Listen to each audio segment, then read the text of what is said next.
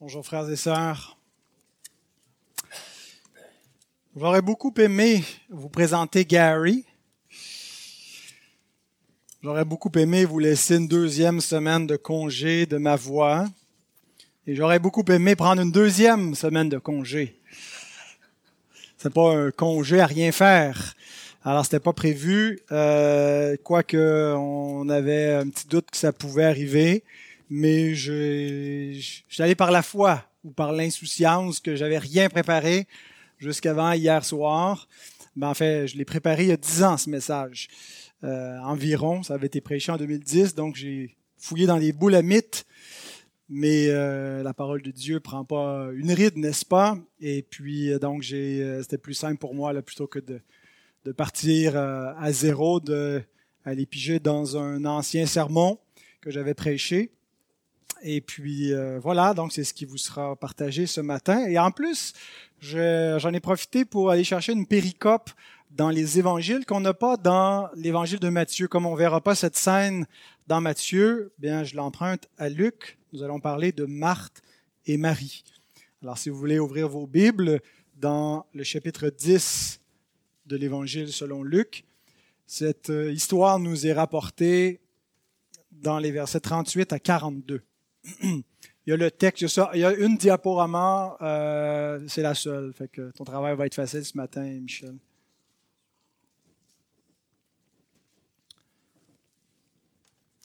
Luc 10, 38 à 42. Comme Jésus était en chemin avec ses disciples, il entra dans un village et une femme nommée Marthe le reçut dans sa maison. Elle avait une sœur nommée Marie qui, s'étant assise aux pieds du Seigneur, écoutait sa parole. Marthe, occupée à divers soins domestiques, survint et dit, Seigneur, cela ne te, ne te fait-il rien que ma sœur me laisse seule pour servir? Dis-lui donc de m'aider. Le Seigneur lui répondit, Marthe, Marthe, tu t'inquiètes et tu t'agites pour beaucoup de choses. Une seule chose est nécessaire. Marie a choisi la bonne part qui ne lui sera point ôtée. Demandons à notre Seigneur d'illuminer sa parole en nos cœurs. Père céleste, nous sommes privilégiés d'avoir cette parole. Et nous voulons te remercier pour celle-ci. Nous voulons te remercier comme nous venons de le chanter pour tout ce qu'est ta parole, pour tout ce qu'elle fait en nous, tout ce qu'elle fait dans le monde. Et Seigneur, euh, cette semence puissante de vérité, Seigneur, c'est aussi la semence de vie qui est en train de régénérer le monde.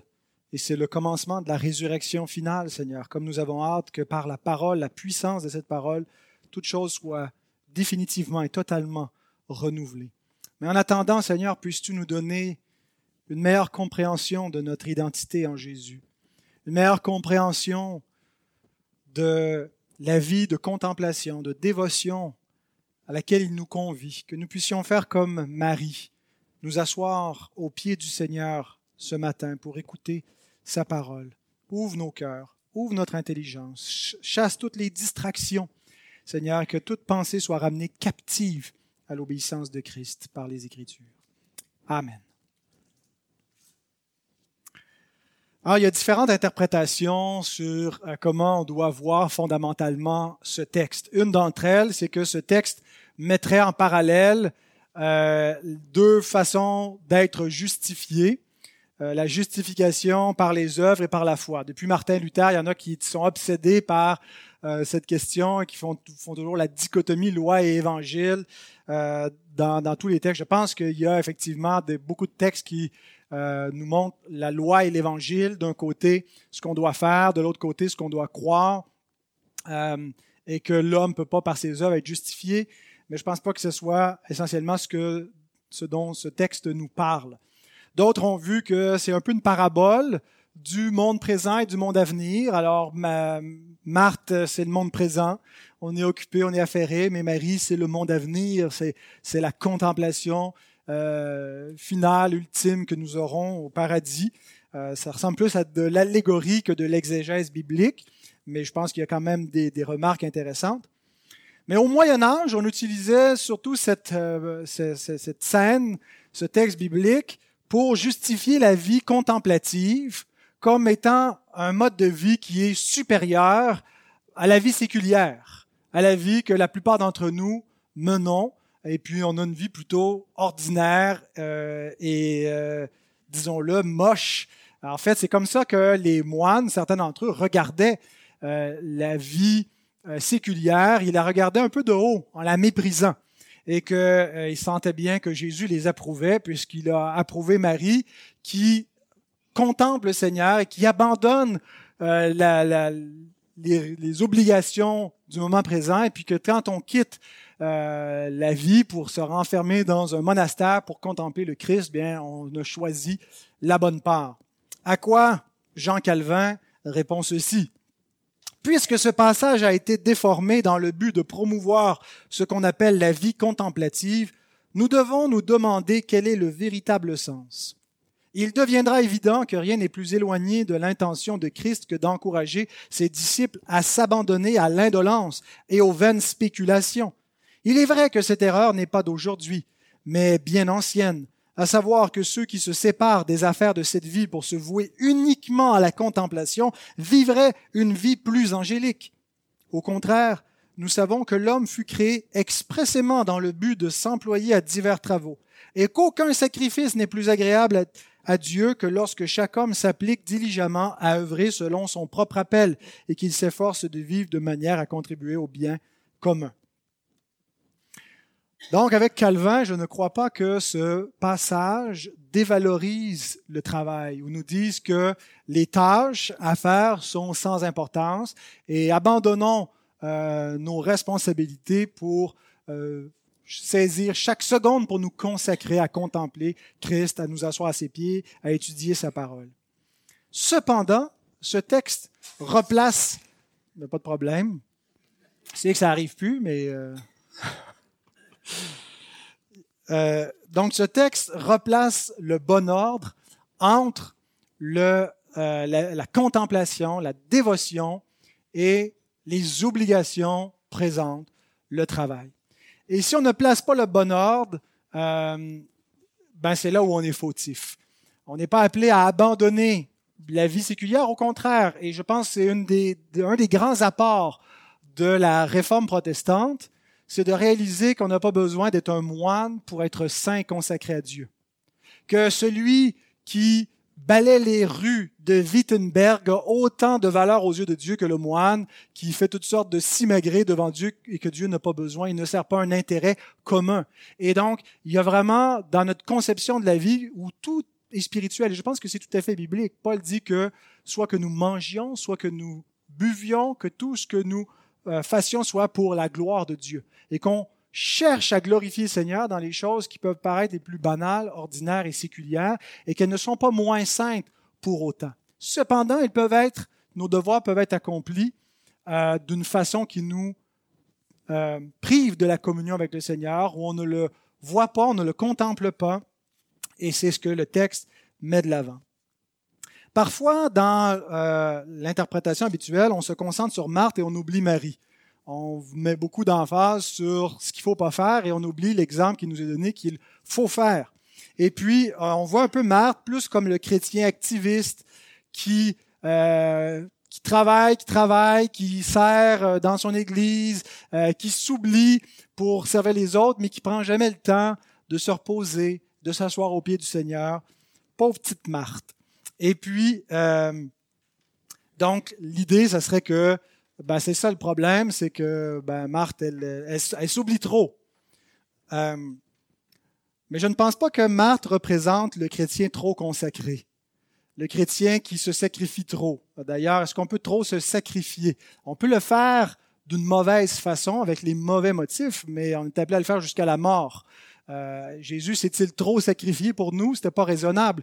Et l'amour nous appelle à renoncer à nous-mêmes, à prendre notre croix. Et je pense pas que Marie, ici, son problème soit qu'elle elle serve trop les autres, mais c'est qu'elle est trop absorbée par les choses de la terre, des choses licites, euh, et qui l'empêchent de venir au pied du Seigneur. Alors j'ai trois points. Marie, premier point. Marthe, deuxième point. Et la réponse de Jésus, troisième point. Marie, Marthe est la réponse du Seigneur. Alors commençons par la première des deux sœurs, puisqu'elle est approuvée par notre Seigneur. La première chose que le texte nous dit, c'est qu'elle s'assoit auprès de Jésus. Et Luc emploie un verbe qu'on ne retrouve qu'ici dans le Nouveau Testament. Il ne s'agit pas du verbe s'asseoir, mais du verbe s'asseoir à côté. Euh, on n'a pas un verbe euh, équivalent en français. Il faut mettre deux mots. Il faut mettre s'asseoir à côté. Il faut lui mettre un adverbe. Mais c'est un seul mot en grec, parakatedzomai. Katedzomai, s'asseoir, mais parakatedzomai, s'asseoir à côté. Et c'est assez étonnant qu'elle s'assoie d'abord pour écouter dans un premier temps. C'est étonnant euh, qu'elle n'ait pas affairé aux soins domestiques dans une culture euh, qui permettait pas nécessairement aux femmes de s'asseoir au pied d'un rabbin, d'un maître pour être instruites. Et donc, non seulement c'est étonnant de la retrouver assise, mais assise aussi près du Seigneur, à côté de lui. Ça démontre sa soif d'entendre la parole de Dieu et sa détermination à passer par-dessus les obstacles, dans son cas, des obstacles euh, qu'on pourrait dire de convention sociale.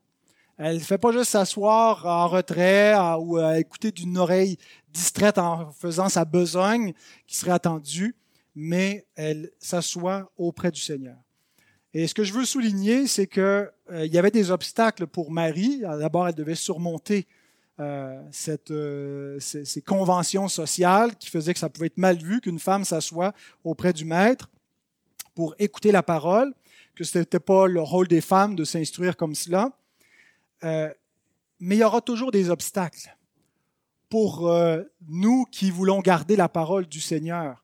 Et dans notre cas, nous, c'est rarement des problèmes de convention sociale, mais c'est peut-être plutôt les obstacles qui sont ceux de, de, de Marthe, des, euh, distractions de la vie présente et qui auraient pu être les distractions de Marie. Peut-être que les hommes, les disciples auprès du Seigneur trouvaient que Marie euh, avait pas choisi la bonne part et que c'est Marthe qui avait pris la bonne part. Elle avait pris son, son, son rôle de femme et elle s'occupait de préparer le repas, d'accueillir la visite.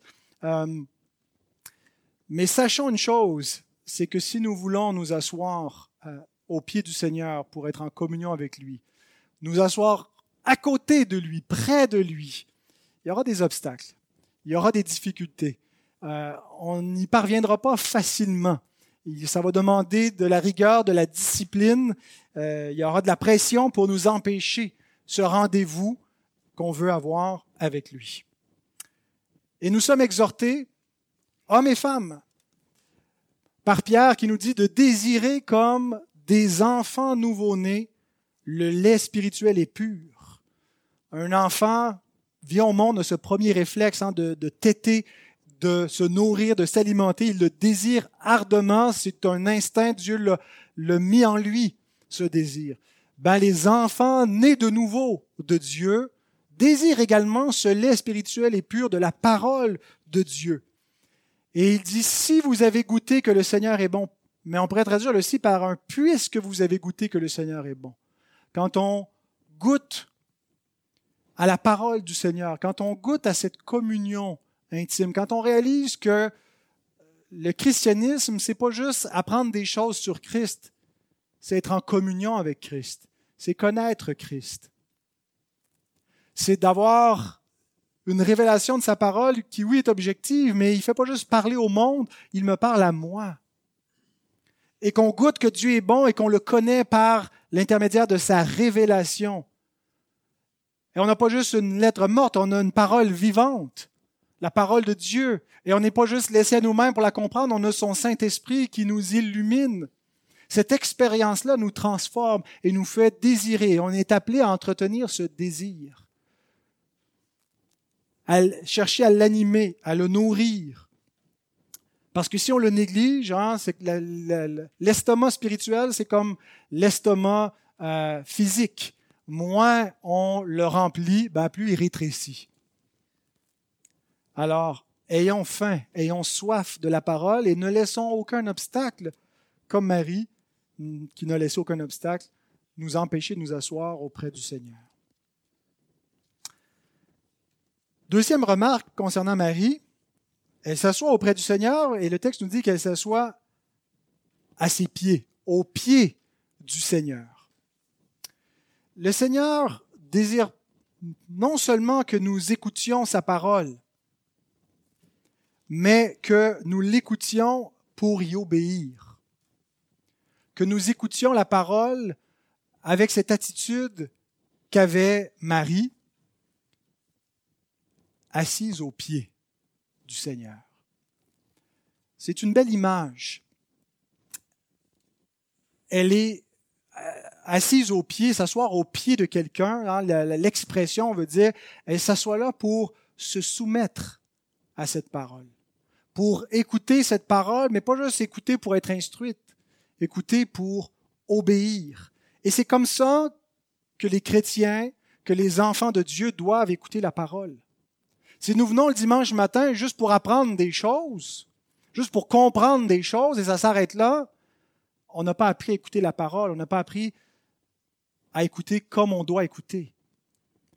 Jacques nous met en garde d'une telle attitude d'écoute. Il dit, mettez en pratique la parole et ne vous bornez pas à l'écouter en vous trompant vous-même par de faux raisonnements. Quand on écoute la parole sans la mettre en pratique, on se séduit soi-même avec des faux raisonnements on se convainc qu'on est correct, qu'on n'a pas besoin d'appliquer telle ou telle, chose. Euh, on se trompe soi-même. notre écoute ne doit pas se limiter donc à écouter.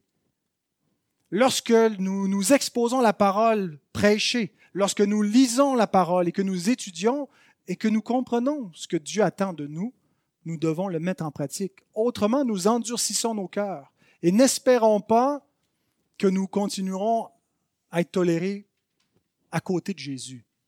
Hein, si Marie était à côté du Seigneur avec une attitude de contestation, une attitude euh, insoumise, ben, il dirait peut-être va, t'asseoir un petit peu plus loin, s'il te plaît, Marie. S'asseoir au pied du Seigneur avec toute soumission. Il est donc inutile de comprendre la parole si nous ne l'écoutons pas, si nous ne la pratiquons pas. Et le texte nous dit qu'elle écoutait sa parole. Et le verbe euh, est intéressant, c'est pas qu'elle écouta, mais elle écoutait. En l'imparfait, le passé simple, en français, on entend une différence. Il y a l'idée d'une durée c'est quelque chose qui doit être constant. C'est pas juste j'ai, j'ai entendu, c'est ponctuel. C'est quelque chose qui est continuel, qui est perpétuel dans la vie du chrétien. Elle écoutait, elle persistait sous la parole de Dieu. Il y a plusieurs moyens de grâce qui sont donnés aux chrétiens pour recevoir la grâce de Dieu. C'est quoi un moyen de grâce? c'est un moyen pour qu'on reçoive la grâce de Dieu. C'est quoi la grâce de Dieu? Ben, on l'imagine spécifiquement comme le, le, pardon de Dieu, comme le fait qu'on est sauvé par grâce, mais c'est plus que ça. La grâce de Dieu, ce sont toutes les interventions miséricordieuses que Dieu a à notre égard. C'est sa, sa, compassion pour nous, euh, l'œuvre qu'il veut faire dans nos cœurs, tout ça, c'est la grâce de Dieu. Bien, la grâce de Dieu nous est communiquée par des moyens de grâce. Et ici, c'est spécifiquement la parole qui est le moyen de grâce. C'est le, le, moyen par excellence pour être en communion avec Christ. Nous ne connaîtrions pas Christ si nous n'avions pas la parole de Christ. Nous savons que nous connaissons Christ quand nous gardons la parole du Christ. On a beau euh, faire partie d'une tradition chrétienne si on n'ouvre pas la parole de Christ et qu'on est juste dans une, une, tradition, on est dans du traditionnalisme et non pas dans le christianisme. Comment est-ce que Christ se communique à nous? C'est par sa parole vivante. Et donc, c'est le moyen par excellence que nous devons prendre dans notre vie. Elle s'assoit au pied de Jésus pour écouter la parole de Christ.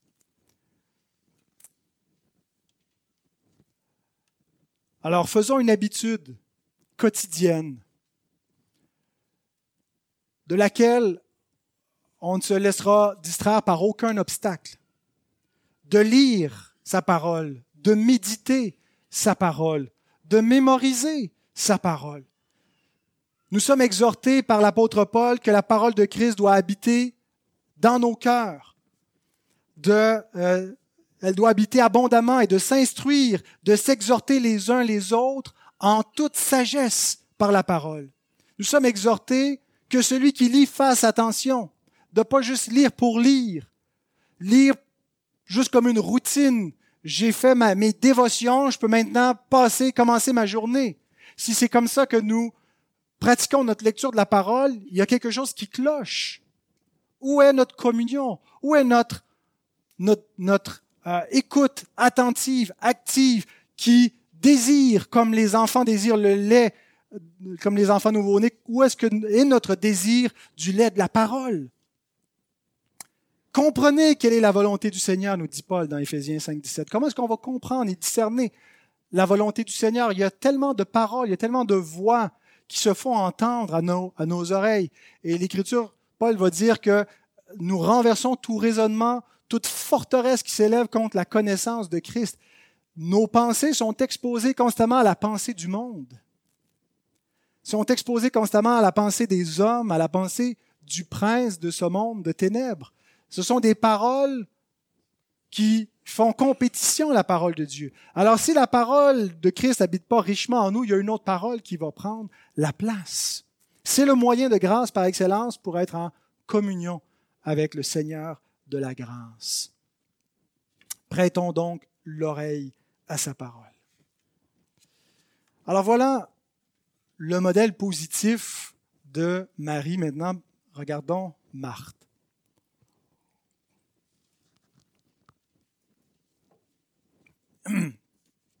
Alors, si Marie est l'exemple à suivre, Marthe est l'exemple à ne pas suivre, n'est-ce pas? Cependant, le texte commence avec quelque chose de positif. Au verset 38, euh, Marthe le reçut dans sa maison.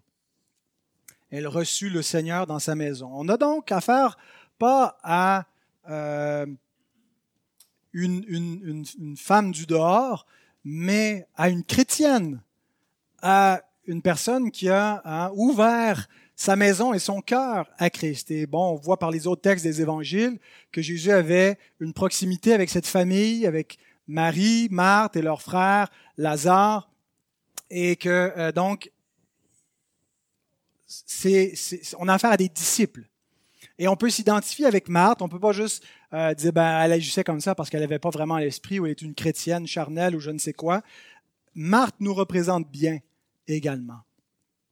Et le problème avec Marthe, comme je le disais en introduction, je ne pense pas que c'est parce qu'elle est trop serviable.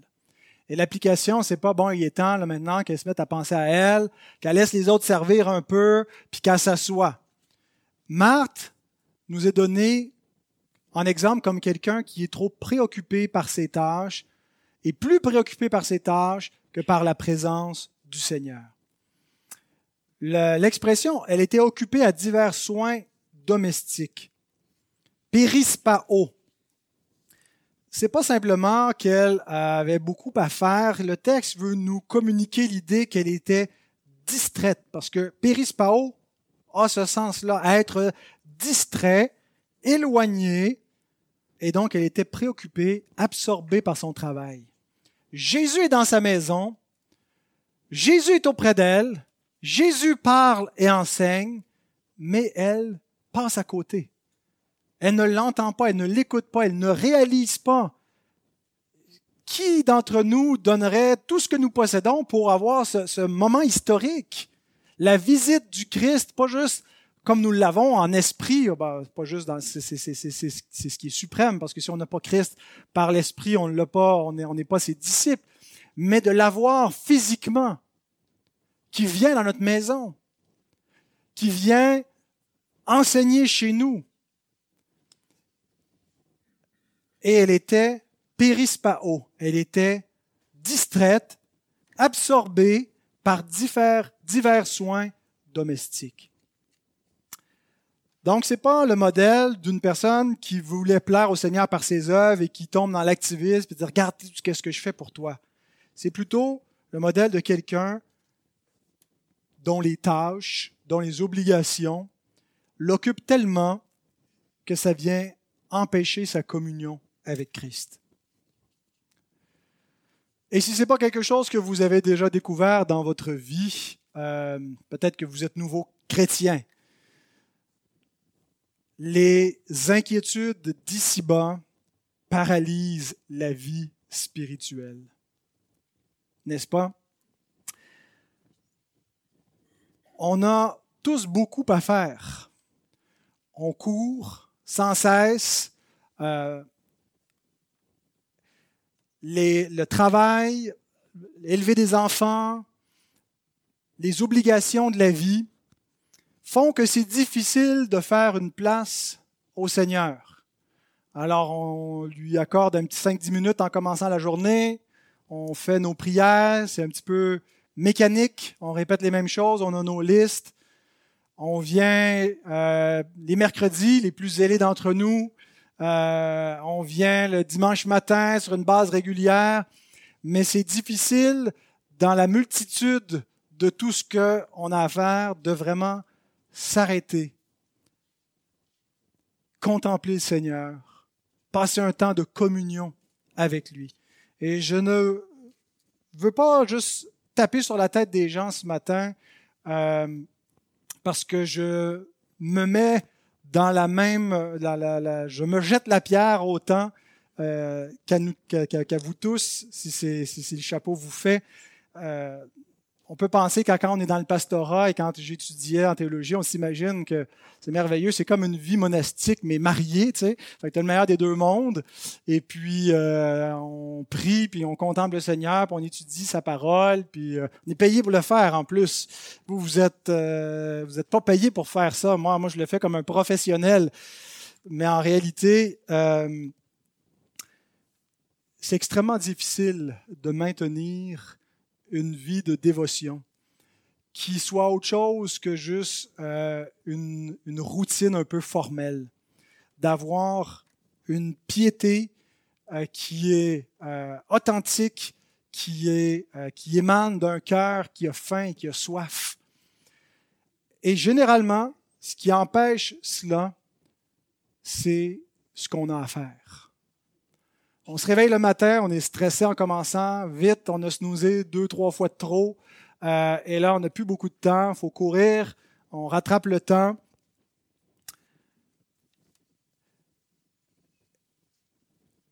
Et quand on a beaucoup à faire, on se sent justifié de euh, passer par-dessus nos dévotions. Vous savez, parce que c'est toujours le veau du Seigneur qui meurt. Vous vous souvenez de cette, euh, petite histoire, hein, le fermier qui a il rentre dans, sa, dans la cuisine puis annonce à, à sa femme, chérie, j'ai une bonne nouvelle, notre meilleure vache vient de mettre bas deux petits veaux, des jumeaux. C'est extraordinaire, je suis, tellement heureux que je vais en, donner un au Seigneur, puis on va garder l'autre. Mais comment tu vas faire ça, en donner un au Seigneur? Ben, je vais les élever tous les deux, puis après ça, on va aller le vendre, puis avec le profit, euh, on va le donner à l'Église. Et donc, elle dit, mais lequel des deux tu vas donner? Je ne sais pas encore, on verra ça plus tard, on va les élever pareil tous les deux et éventuellement on choisira. Et donc, quelques semaines plus tard, le même fermier rentre dans sa cuisine, puis il est tout triste, puis il dit à sa femme, chérie, j'ai une mauvaise nouvelle, le veau du Seigneur vient de mourir.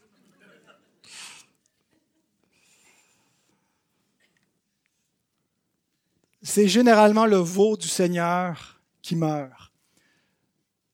C'est beaucoup plus facile de dire non à Jésus que de dire non à une autre personne.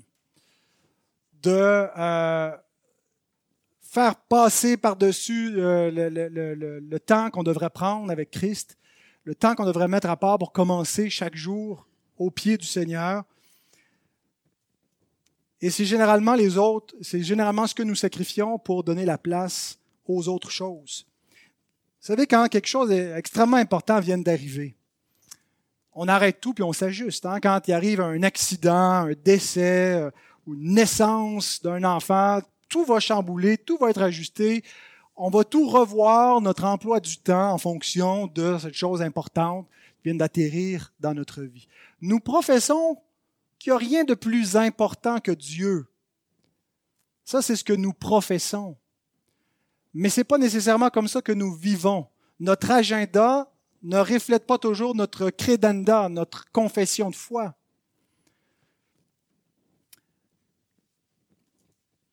Et c'est facile à comprendre en théorie, donc, en théorie que Dieu est le plus important. Mais c'est tellement facile aussi de négliger et de se laisser entraîner par le cours effréné de la vie, d'avoir l'impression que tout le reste, finalement, a plus d'importance parce que s'arrêter, s'arrêter au pied du Seigneur, soyons honnêtes, c'est une perte de temps. Nous savons que ce n'est pas une perte de temps, mais c'est comme ça qu'on le ressent. On n'a pas le temps. On le fait parce qu'il faut, puis on ne veut pas se sentir coupable. Mais on n'a pas l'impression que ça va nous aider avec notre agenda, avec notre productivité, avec les tâches qu'on a à faire pour prendre soin de nos enfants, prendre soin de notre foyer, pour accomplir nos tâches quotidiennes. C'est la même chose qu'avec la, hache émoussée. Ah, une autre illustration, euh, le, bûcheron là, qui fend son bois et le coin de sa hache est complètement émoussé, puis là, il doit s'éreinter pour arriver à fendre quoi que ce soit parce que ça coupe plus. Et le petit garçon le regarde et dit, mais monsieur, vous devriez vous arrêter puis aiguiser votre hache. Et il dit, regarde mon petit gars, la pile de bois que j'ai là, penses-tu que j'ai le temps d'aiguiser ma hache?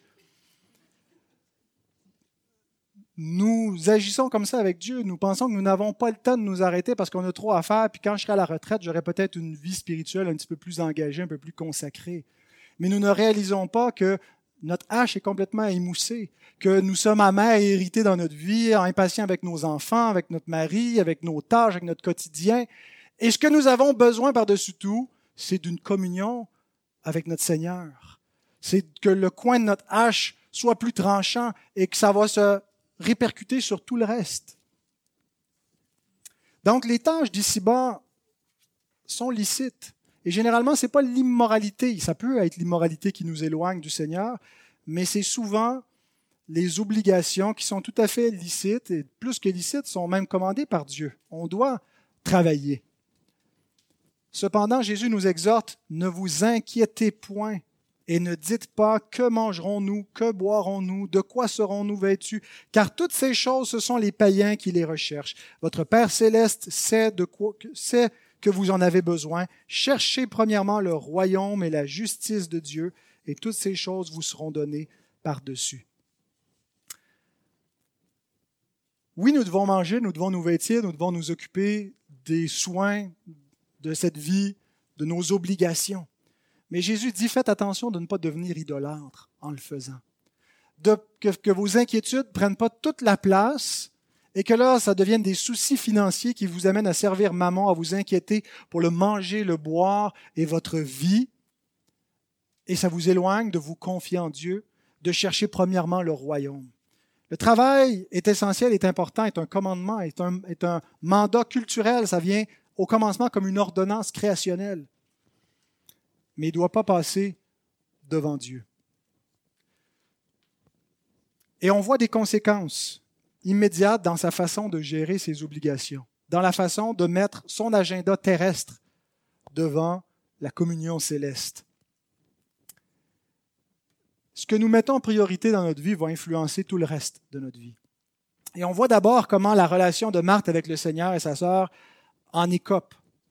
regardez comment elle répond au Seigneur elle survint et dit, Seigneur, cela ne te, fait-il rien que ma sœur me laisse seule pour servir? Dis-lui donc de m'aider.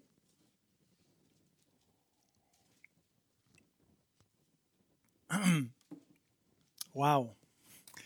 Elle savait pas qu'elle avait devant, devant elle l'homme, l'homme Dieu, hein, un homme qui avait une union hypostatique, deux natures en une, qu'elle n'a pas affaire juste à un rabbin comme les autres.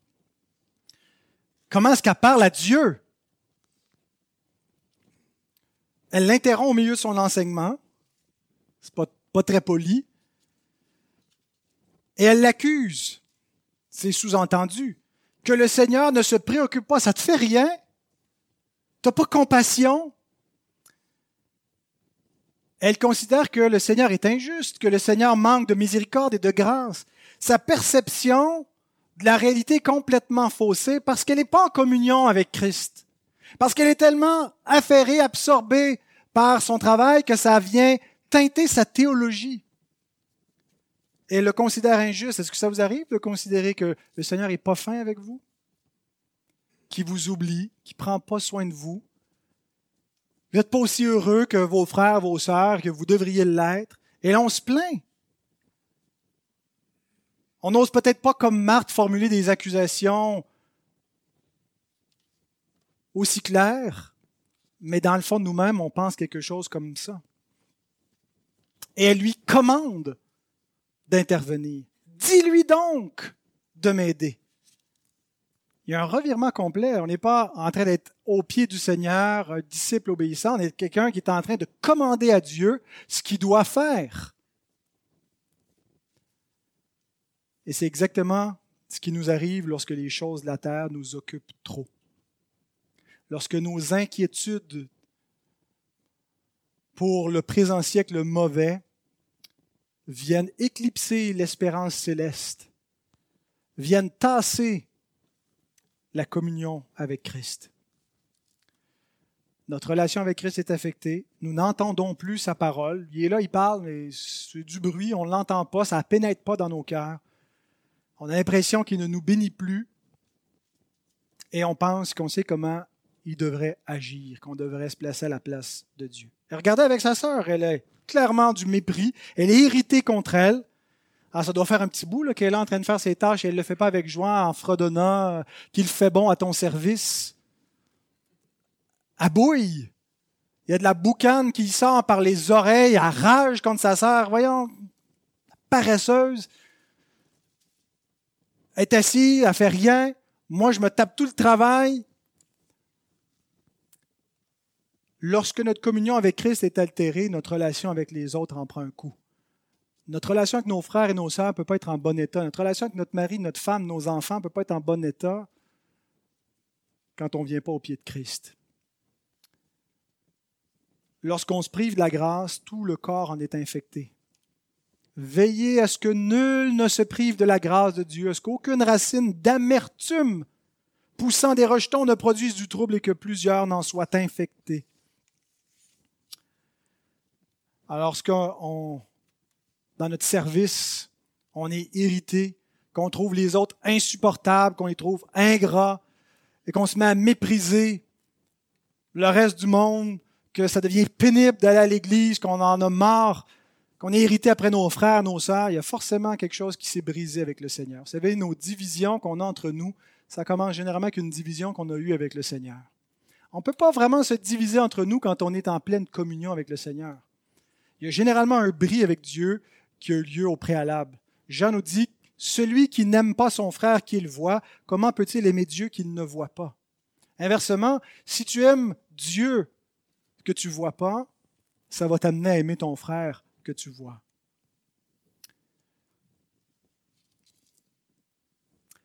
Et là, on, a, on termine avec la réponse du Seigneur. Le Seigneur désapprouve Marthe, mais il ne s'impatiente pas après elle.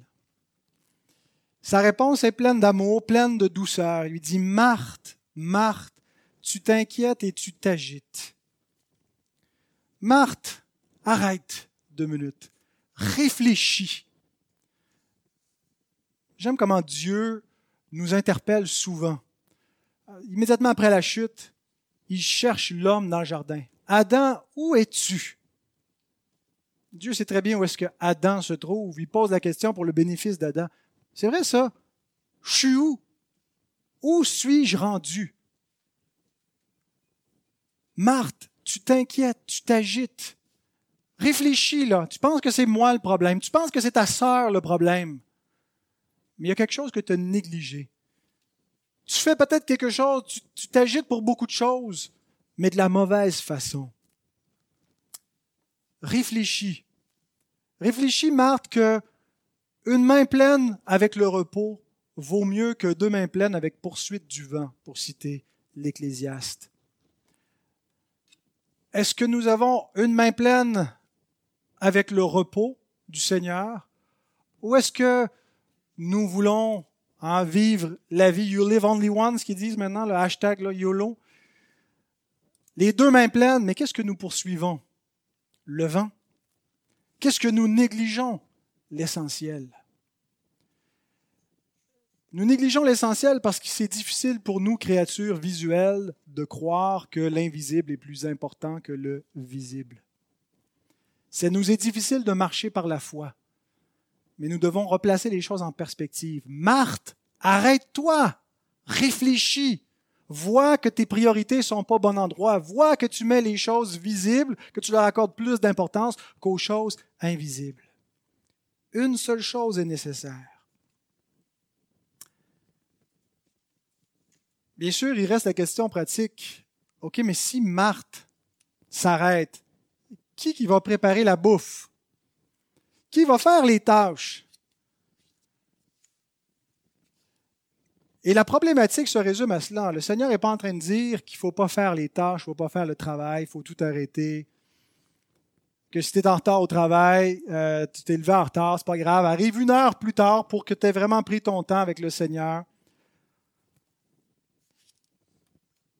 Ce que le Seigneur met de l'avant, c'est qu'il y a deux problématiques qui s'affrontent, deux nécessités. Il y a d'abord les priorités du royaume. Et ensuite, le ménage, les enfants, le travail, les devoirs, préparer les repas, le reste de la vie, quoi. Et notre problème, c'est qu'on a l'impression que s'arrêter au pied du Seigneur ne nous aidera pas dans tout cela. Jésus ne dit pas que les autres choses ne doivent pas être faites mais il dit qu'elles ne doivent pas être faites au détriment de notre communion avec lui. Le reste n'est pas plus important. Le reste n'est pas si important pour que systématiquement dans notre vie, on mette de côté le Seigneur pour faire de la place pour tout le reste. Vous connaissez cette autre euh, illustration que les professeurs donnent parfois au début d'un trimestre à leurs étudiants pour leur montrer comment bien gérer leur temps. Hein, il arrive avec euh, une, chaudière, hein, un récipient, puis là, il y a différents éléments qu'il va mettre dans son récipient. Alors, il commence par mettre des gros cailloux. Et là, il demande, est-ce que mon, mon, mon, pot est rempli? Ben, il a l'air rempli de, de, grosses roches. Alors, il se dit, ben non, on peut rajouter encore, il y a encore des craques de l'espace. Alors, il vide un petit peu de, de, gravier, puis ensuite il rajoute du sable. Maintenant, ce qui est plein, hein, il semble pas mal plein, mais on peut encore mettre de l'eau qui va remplir toutes les, petites fissures, puis là, à la fin, c'est complètement plein. Alors, quelle est la leçon de cette illustration? Mais il reste toujours de la place pour en pousser un petit peu plus. C'est pas ça le, le, but de cette illustration. C'est que si on commence pas par les choses les plus importantes, si on met pas les grosses roches en premier, on pourra plus les rentrer ensuite. Si on ne gère pas nos priorités de façon prioritaire, il n'y aura aucune façon de les remettre dans l'agenda par la suite. Si systématiquement on donne du temps pour notre communion avec le Seigneur quand il nous reste du temps, qui, lui reste du temps ici? Il ne nous reste plus le temps pour mettre ce qui est le plus important, le plus gros dans l'agenda.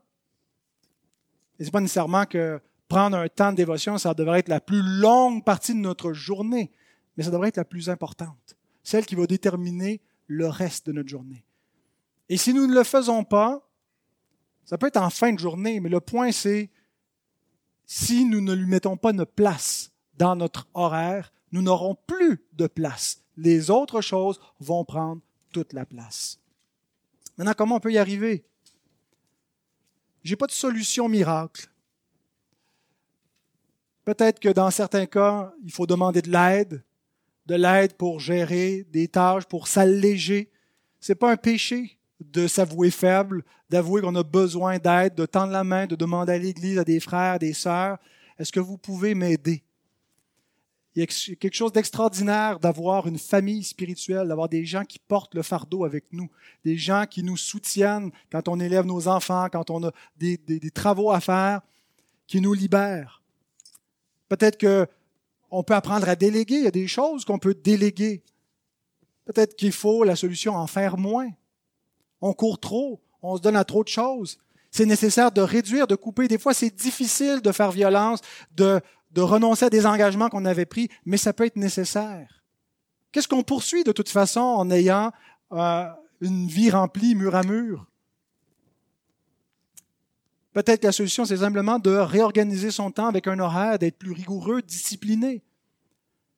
Mais si nous ne faisons pas une place pour mettre ça de côté, dire, écoutez les gars, on le fera ensemble après le dîner. Hein, moi aussi, je vais m'asseoir au pied de Jésus, puis on va goûter un bon moment avec notre Seigneur, puis après ça, on va goûter un autre bon moment où on va faire les tâches ensemble. Il y a un temps pour dire, OK, gars, on laisse ça dans le désordre et on le fera plus tard, mais il y a quelque chose qui prime. Il y a une réalité invisible qui est plus importante que ce désordre visible que je peux voir. Et si on arrive à faire cela, il y a une bénédiction promise. Et nous terminons avec ça. Le Seigneur dit, Marie a choisi la bonne part qui ne lui sera point ôtée. Voilà la bonne part. Voilà la part qu'on ne doit jamais sacrifier. Tout le reste va se faire mieux si nous commençons là, si nous commençons avec cette bonne part. C'est le principe de Matthieu 6.33 qui a été lu précédemment. Cherchez premièrement le royaume et la justice de Dieu, et toutes ces choses vous seront données par-dessus. Entre autres, une juste perspective sur nous, sur les autres. Marthe, ta, perspective va changer, ton irritation va s'en aller. Tu vas arrêter d'en vouloir à Dieu, tu vas arrêter d'en vouloir à ta sœur. Tu vas pouvoir faire ton travail avec plus de joie si tu t'arrêtes avec moi. Est-ce que nous désirons cela? Est-ce que nous voulons concrètement mettre en place dans notre vie une place pour une communion, une contemplation avec le Seigneur, où on n'est pas négociable, où on fait violence à notre sommeil si c'est nécessaire, on fait violence à notre agenda, mais on désire par-dessus tout ce temps-là, la bonne part. Et le Seigneur dit que si nous le prenons, ça ne nous sera pas ôté. Personne doit nous le voler. Mais en fait, généralement, ce n'est pas les autres qui nous le volent, c'est nous-mêmes. Que Dieu nous donne la grâce de désirer ardemment cette bonne part. Amen.